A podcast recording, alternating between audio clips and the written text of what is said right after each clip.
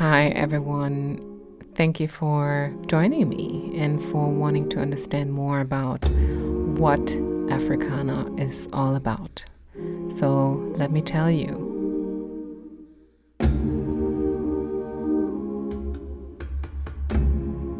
It took me almost 20 years to get my German citizenship.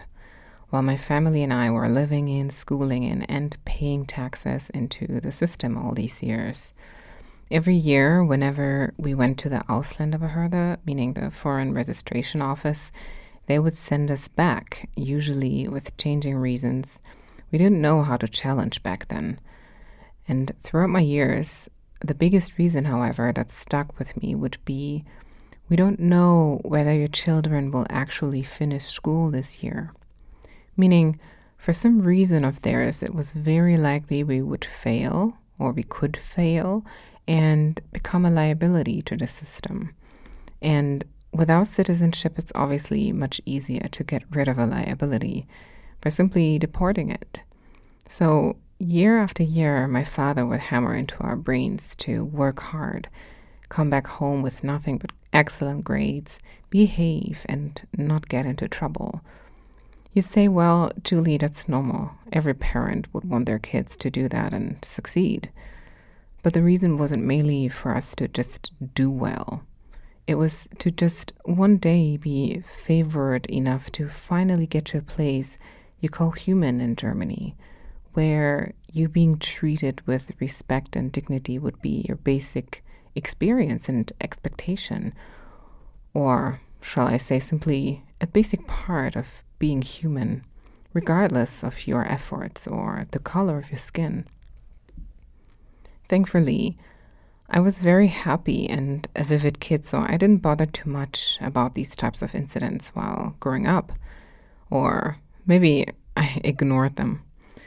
My best friends, though, were almost exclusively white, and I never spoke to them about my blackness simply because that didn't matter when we were together, even though this didn't mean I didn't experience general systemic racism.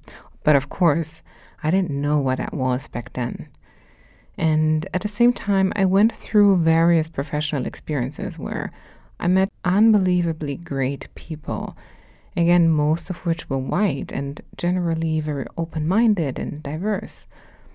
I had a great professional path. I worked at early stage startups that successfully disrupted two big industries that were in dear need of overhaul.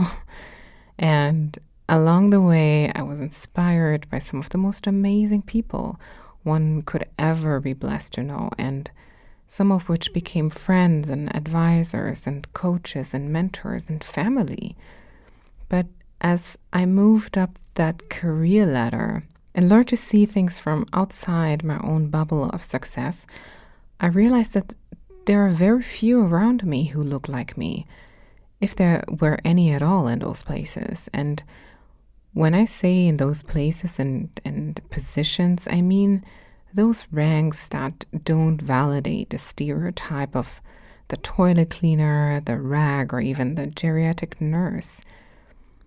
You know, those who supposedly did not do well enough in school in order to get a better job that usually requires excellent academic background and a background that's ideally recognized in the West also.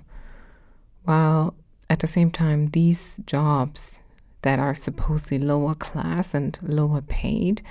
They're all extremely demanding and unfortunately places where people and their labor are often exploited. But the ultimate trigger for this podcast was unleashed when last year in 2021, I was at a meetup with about 30 young black girls who went to that meetup because they wanted to look for a safe space of like minded girls who would understand their everyday struggles, a place where they could discuss without judgment of their feelings and hopefully get the encouragement and empowerment to not give up and, you know, to find coping mechanisms to living in a world that is mainly so not like you, but also that somehow seems to be giving you the impression that they don't like you. I wanted to listen to their stories and just learn from that experience. And then something really mind blowing happened. You need to picture this. So we're sitting in this room, everyone is introducing themselves, and then comes this young, dark skinned African woman who introduces herself and goes, I'm a gynecologist. The entire room just went ballistic. Like they literally shouted in disbelief. Most couldn't close their mouths, and for about an entire minute there was this uproar. And I realized myself also that I was like, wow, I never actually saw a black doctor in Germany. I couldn't believe it. And I also couldn't believe how this actually affected me so much when it dawned on me. I realized that the places I usually see African people are definitely not in those prestigious seats of doctors and lawyers and decision makers. I was dumbfounded, and so much so that I took a decision that evening when I was at home. This was really the moment that changed everything for me, and that caused me to reflect and be even more aware of my surrounding and how that surrounding looks like and why. To not simply, you know, vegetate and function and just do my thing, but to question because that's what we're capable of doing as human beings, right? I think that's what we're supposed to do and what really sets us apart as humans. and so I chose not to complain, not to complain about why there is such an obvious lack of black people and white collar jobs, why the system seems unfair to us, why young Africans have very few role models and representation that can inspire them and that are non stigmatized or cliche. Why the German media continues to portray African people and their descendants by instilling this image of needy, poor, starving, and victimized dark skinned people who are in need of white saviors and continuous Western donations why there is some projected incapacity on Africans to take care of themselves. Instead of complaining about these things, I decided to search for those very black people to defeat that narration, to change it and challenge it, and in both directions. When I say both directions, I mean in regards to white people who consciously or unconsciously see it that way, and also for black people who might see it that way too, or even worse. There is no ultimate evil side or color, in my opinion. But there is a system that people reinforce, knowingly or unknowingly. And I want us to talk about that. I want us to talk about the things that make us black and white. And I want to talk about the things that make us human also. And I want to I want us to question what we identify as and why. And also to not judge that. I chose to talk to those Africans and Afro diasporans very intentionally. The people who, in quote, made it, you know? Those who took on the white collar or STEM jobs like that gynecologist. To simply understand one main thing how did they do it? because that's going to help us to really, you know, understand and question what is it that makes us black and white. How did they become black doctors, software engineers, sales leaders, mobility pioneers, CFOs, consulting experts, and the like in a system that seemingly wasn't made for but rather against them? How did they learn to navigate through it so successfully? What's the catch? What what makes them different? And are they even different? And most importantly, dear listeners, white and black, what do you see when you see a black person, when you see an African? Do you see victims, people in need of help, failure? Do you see a threat or danger? Do you see opportunity or talent? Do you see a potential friend or neighbor, maybe your future boss or co founder, or the doctor that could save your child if they ever ended up in a hospital in need of immediate intensive care? What do you see? And what does your surrounding see? Maybe ask yourself that question. Maybe we should all ask ourselves that question in a sincere moment. And again, with no judgment at all. And as you look for that answer within, I hope you will accept my invitation. An invitation to you so that you can see what I see. I want to share with you the stories of those who represent a black Africa in Germany in the system that they are so familiar with, but sometimes they feel like they don't belong, but also that they call home.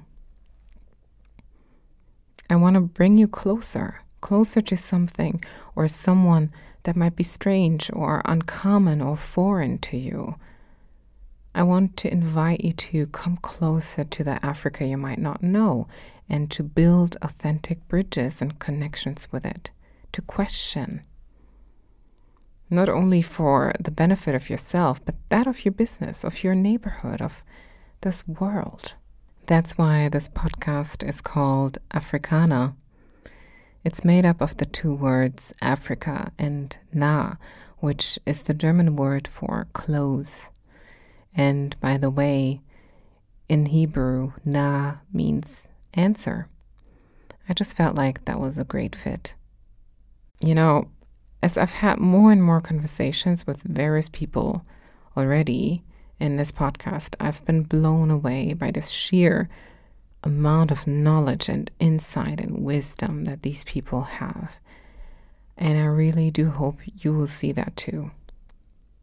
I hope you listen to these episodes and will get inspired to see differently, to see positively, and to see that there is only one way forward, and that's together. That sounds quite cliche, you know? And I've thought long whether I should say these things, but it's the truth. And of course, you can disagree. That's totally fine.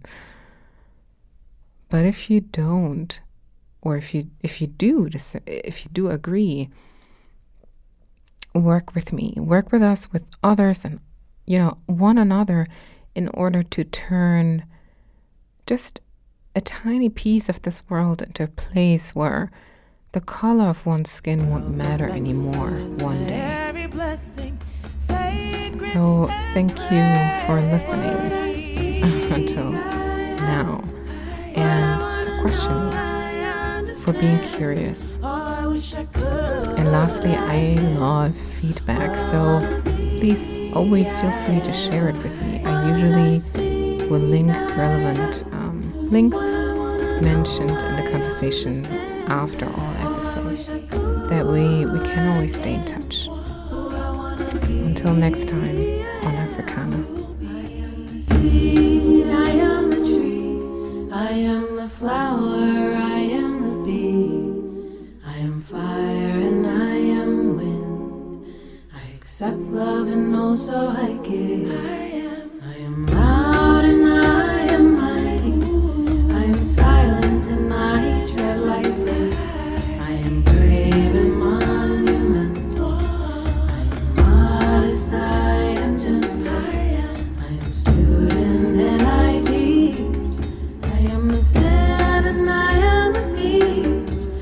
fire.